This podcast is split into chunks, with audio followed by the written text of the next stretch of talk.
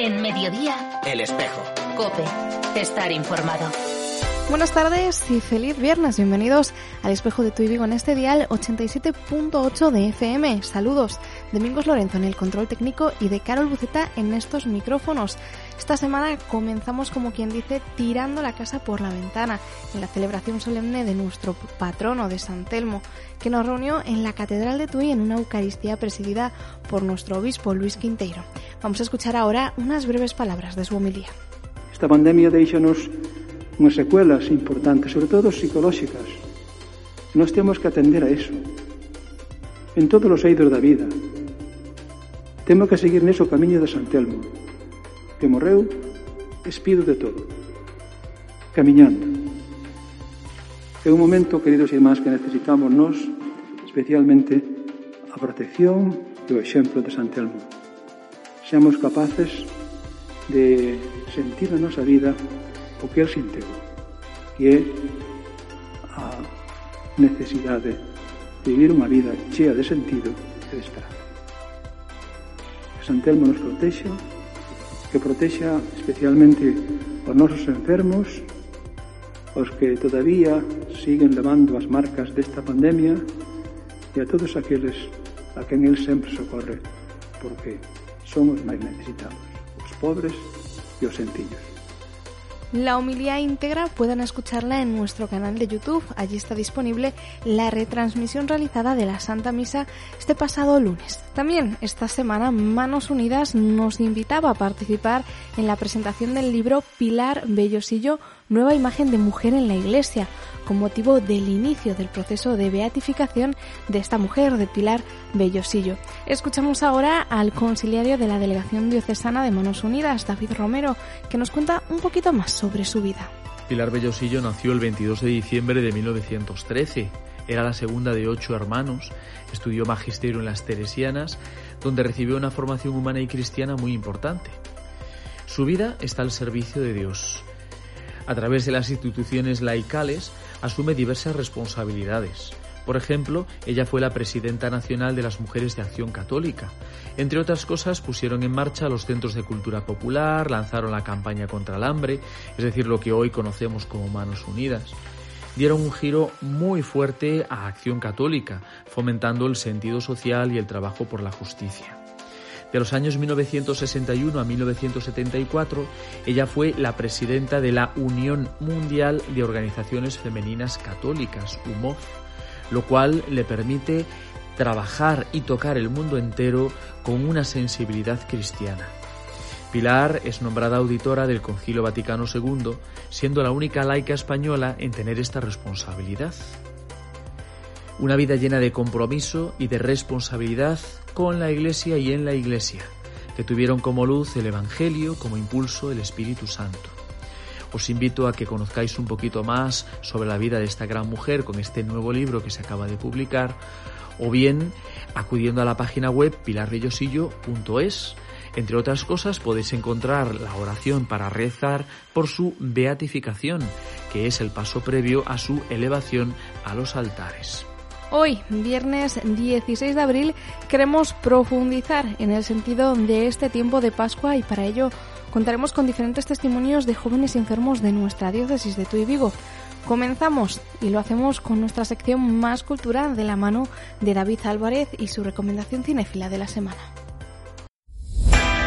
Más Cultura, una sección para cambiar la mirada.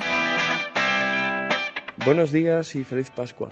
Para este tiempo pascual os traigo la película de El Resucitado de Joseph Fiennes del 2016. La historia trata sobre eh, la Jerusalén del siglo I y días después del momento de la muerte de Jesús. Eh, en la ciudad no se habla de otra cosa y Poncio Pilato manda a Clavius, que es un, un centurión romano, eh, que investigue la realidad del asunto y lo que quiere es encontrar pues, eh, rápidamente el cuerpo de Jesús y zanjar el tema de, la resurrección. Sin embargo, eso, a lo largo de la película, pues las dudas del centurión van creciendo y bueno, se plantea el tema de la resurrección de Jesús. ¿Por qué os ofrezco esta película? Porque, bueno, es la visión de la resurrección desde la otra perspectiva, desde la perspectiva romana, desde la perspectiva más agnóstica de esto que ha ocurrido es una mentira.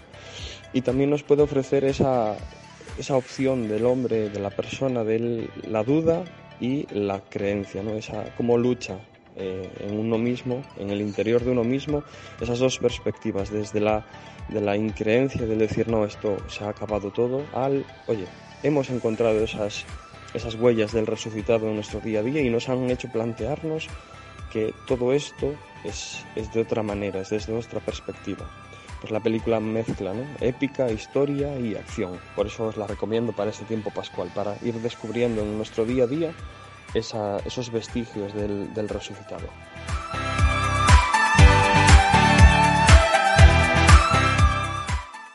La iglesia es más de lo que se ve a primera vista. Es refugio para quien no tiene casa, alimento para quien pasa hambre y esperanza para quien se siente solo. Es la luz que alumbra a toda persona, porque la iglesia somos tú, yo y todos, ahora y siempre. Somos Iglesia 24-7. Decíamos al principio, esta semana ha comenzado muy cargada, hemos tirado la casa por la ventana, por así decirlo, ¿no? Con esa celebración de San Telmo, después de Manos Unidas que nos invitaban a esa presentación de Pilar Bellosido, ¿no? Y claro, ¿qué está pasando estos días en nuestra diócesis y en nuestra vida? Pero antes un poco de adentrarnos en eso, yo voy a presentar a una voz que llevamos mucho tiempo sin escuchar. Ángel. Muy buenas tardes, Carol. Muy buenas tardes. Sí, algunos días, sí. algunos días y algunas semanas. Sí, pero bueno, todo bien. Gracias a Dios, todo bien. Si fueron pequeños, contratiempos. contratiempos, eso es. Exacto. Y yo creo que tanto nuestros oyentes como yo te echábamos eh, bastante de menos. O al menos a mí me faltaba aquí. Eh, pues yo también, a vosotros, digamos que este tiempo me ha alimentado una cierta nostalgia y hace que pues el encuentro hoy sea pues especial. Y es especial porque además hoy tampoco tenemos a ningún entrevistado en este programa y venimos a hablar un poquito de, este tiempo litúrgico que estamos viviendo, que es la Pascua. Sin duda el más grande, estamos como en un momento de explosión de, de alegría, pero que no debemos perder de vista que esto nos exige vivirlo así, con esta, con esta intensidad, porque a veces no sé si tú también tienes esta sensación. Parece que nos desfondamos en la Cuaresma y en la Semana Santa y que después del Domingo de Pascua parece que estamos como ahí, como en tierra de nadie. Exacto, exacto. Es como nos hemos preparado tanto durante esos 40 días. Hemos vivido la Semana Santa con tanta intensidad allí, a los pies de la cruz, adorando al Señor, lavando los pies con Él. O sea, bueno, hemos hecho tantas cosas que después llega el Domingo de Resurrección y más que resucitar, estamos... Sí, sí, sí, como cansados, como ya parece que todo lo que teníamos que hacer ya está hecho, y una especie de descanso, pero sin tampoco... Y no puede ser, estamos sin duda en el tiempo más importante del año. Exacto, y hoy además lo que sí que traemos a este programa son algunos testimonios de algunas personas que nos quieren explicar qué es para ellos la Pascua. Y a mí me gustaría comenzar con uno de estos testimonios de eh, María Antonia Fernández, que ya pues eh, ha estado enferma en el hospital Álvaro Cunqueiro y ha pasado toda la Semana Santa allí, así que vamos a escuchar cómo ella describe pues estos días que ha pasado en el, en el hospital. Ha sido muy diferente y muy bonito, aunque doloroso. Yo me he sentido así mucho más cerca del Señor acompañándole en su agonía, en su dolor, en su sufrimiento, en su abandono.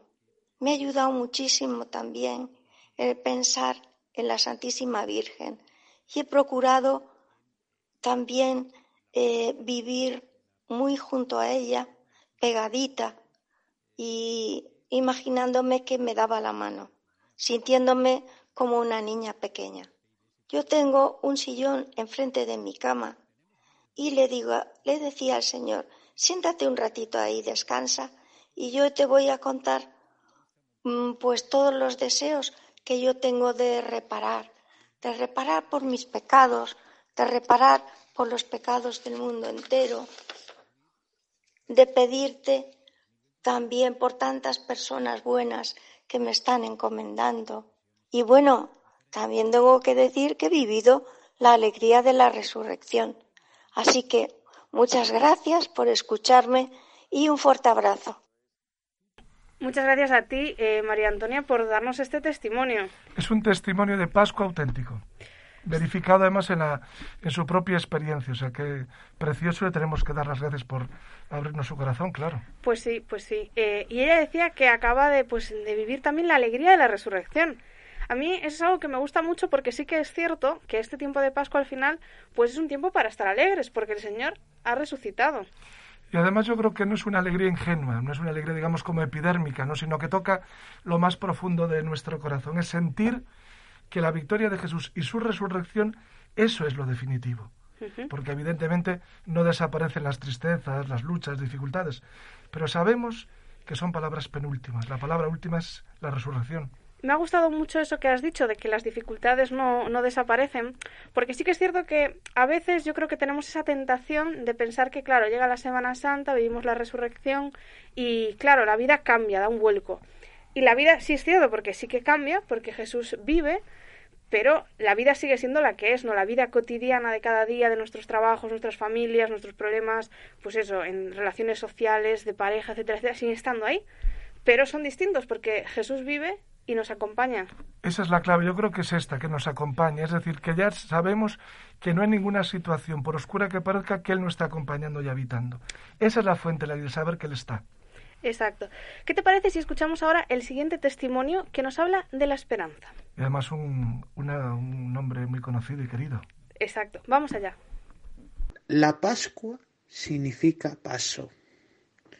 Es el fin de la vida cristiana, es el fin de la vida de todo ser creyente. ¿Cómo podemos vivir la Pascua todos los cristianos?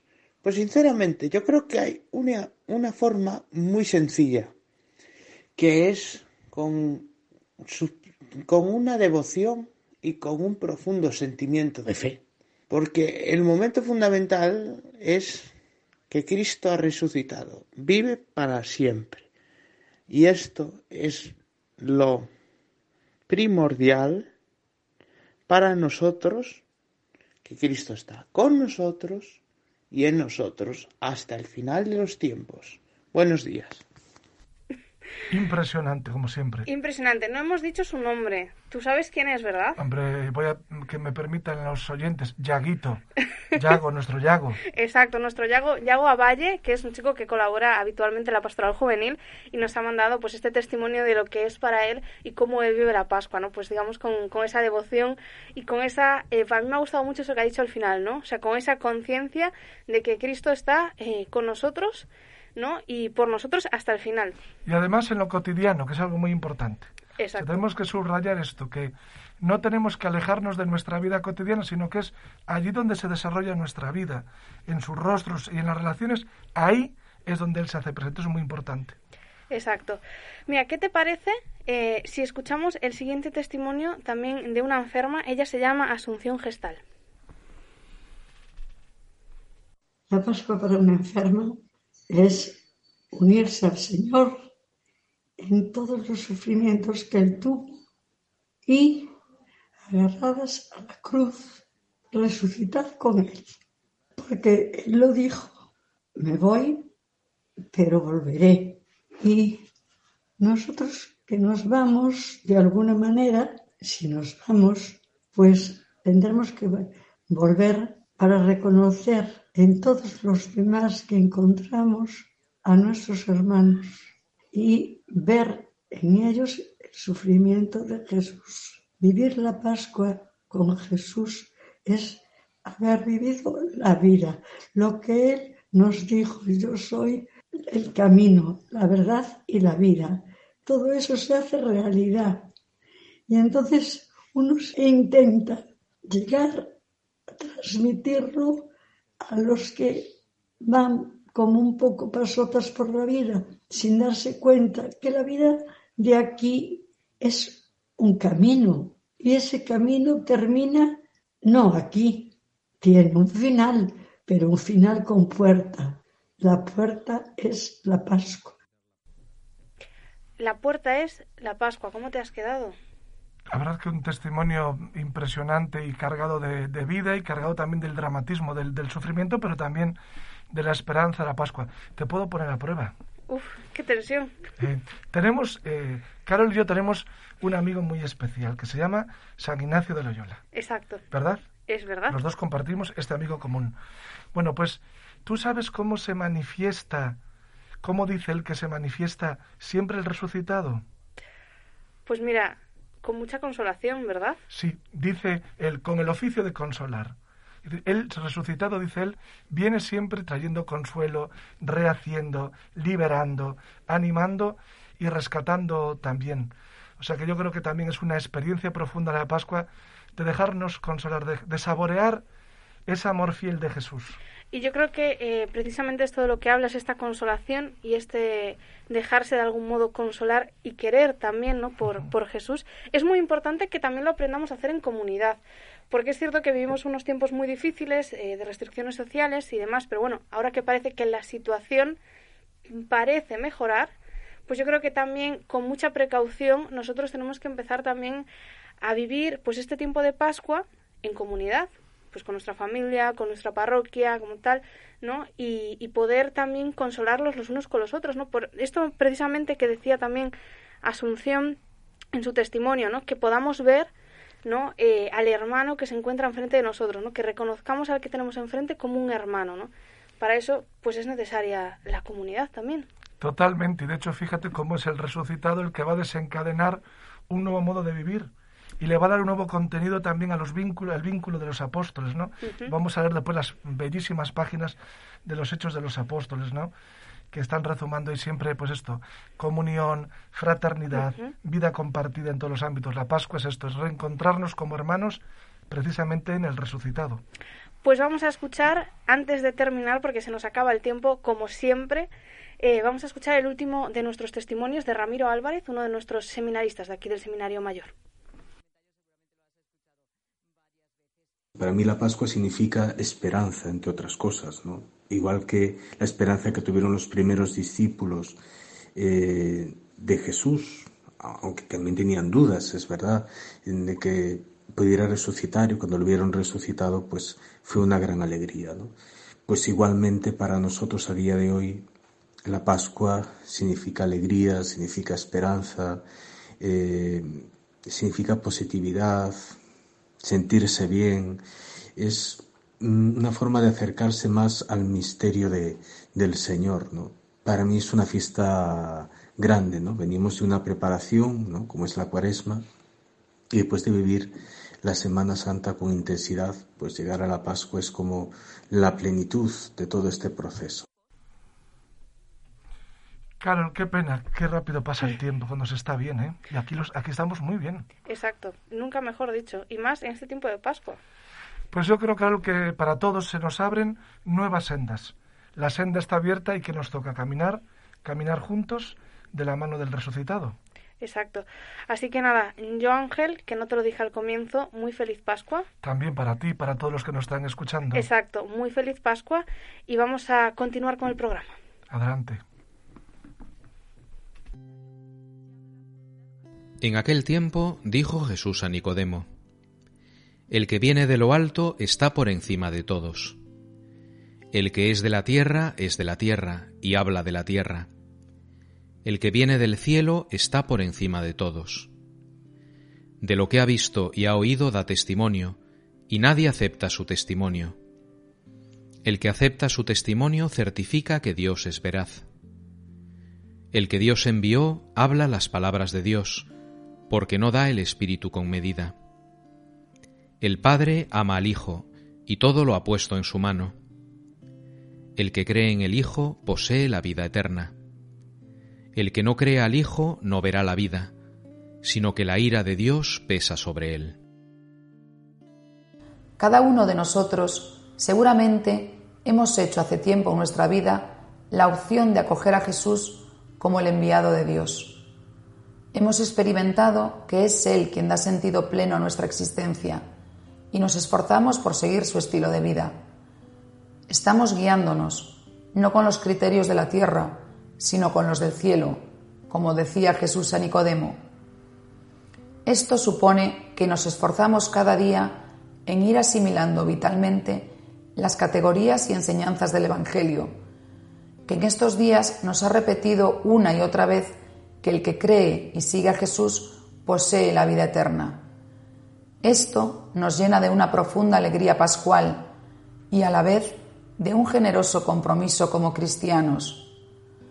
Cada vez que participamos en la Eucaristía, acudimos a la escuela de Jesús, escuchamos su palabra, nos dejamos iluminar por el ejemplo de Jesús y los apóstoles, por el ejemplo de entrega de tantos y tantos cristianos, para los que fe y vida forman un vínculo indivisible.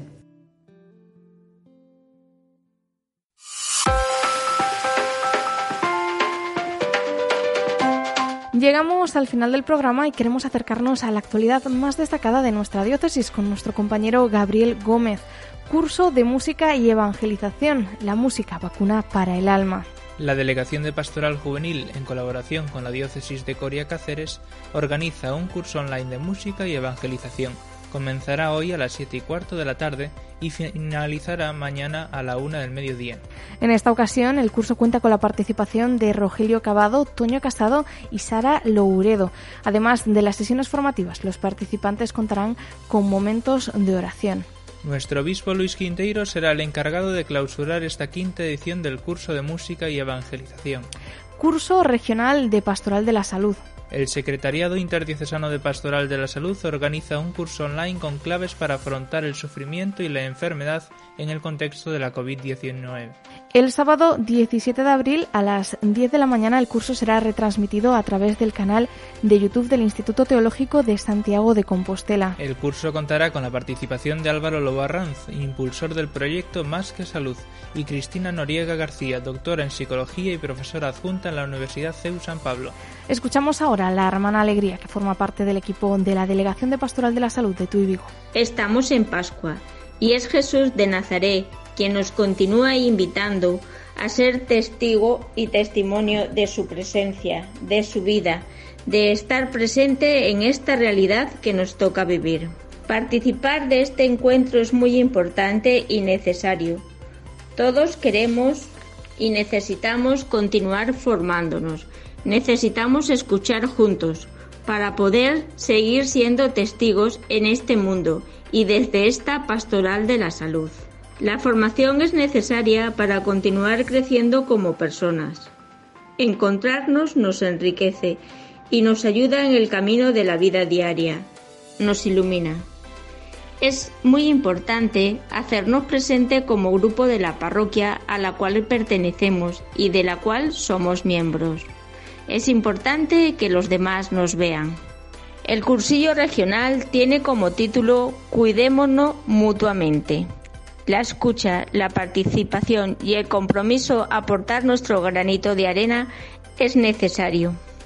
Te esperamos, nos vemos, nos escuchamos, nos cuidamos, nos fortalecemos. Continuamos juntas y juntos en este camino de la pastoral de la salud. Nos vemos el 17 de abril a las 10 de la mañana, vía online. El cardenal Monseñor Rino Fisichella clausurará el curso de teología para sacerdotes. La ponencia se impartirá desde el Salón de Actos del Seminario Mayor de Vigo este martes 20 de abril a las 11 de la mañana. Con motivo de la pandemia de la COVID-19, la Santa Sede ha suspendido los viajes internacionales para todo el personal a su servicio, por lo que la sesión formativa será retransmitida vía streaming a través del canal de YouTube de la Diócesis de Tuy Vigo. Sois en la hora de Dios. La Subcomisión de Juventud e Infancia de la Conferencia Episcopal Española ha publicado un disco con 19 temas compuestos por jóvenes católicos que participaban en los encuentros de músicos contemporáneos. El cuarto tema, Te llevaré, ha sido compuesto por dos jóvenes de la diócesis de Tuy Vigo, Sara y Mingos, que nos contarán más sobre su trayectoria musical en el próximo programa del Espejo de Tuy Vigo. Jornada Mundial de las Vocaciones. ¿Para quién soy yo? El próximo domingo, Solemnidad del Buen Pastor, se celebra la Jornada Mundial de las Vocaciones y para celebrarlo la Confer Española ha organizado una vigilia de oración que será retransmitida a través de YouTube. Será el próximo sábado 24 de abril a las 8 de la tarde. Hasta aquí este programa del Espejo de Tu y Vigo. Para estar al día de toda la actualidad diocesana, pueden seguirnos a través de nuestra web www.diocesetuyvigo.org o también mediante nuestros perfiles en Facebook, Instagram y Twitter. Les dejamos con esta canción Mapas de la cantante católica Mabelé, participante en ese disco Sois el hora de Dios. Ojalá este tiempo de Pascua nos ayude a encontrar los caminos del Señor y andar por sus sendas de bondad. Tengan una feliz semana y hasta el próximo viernes.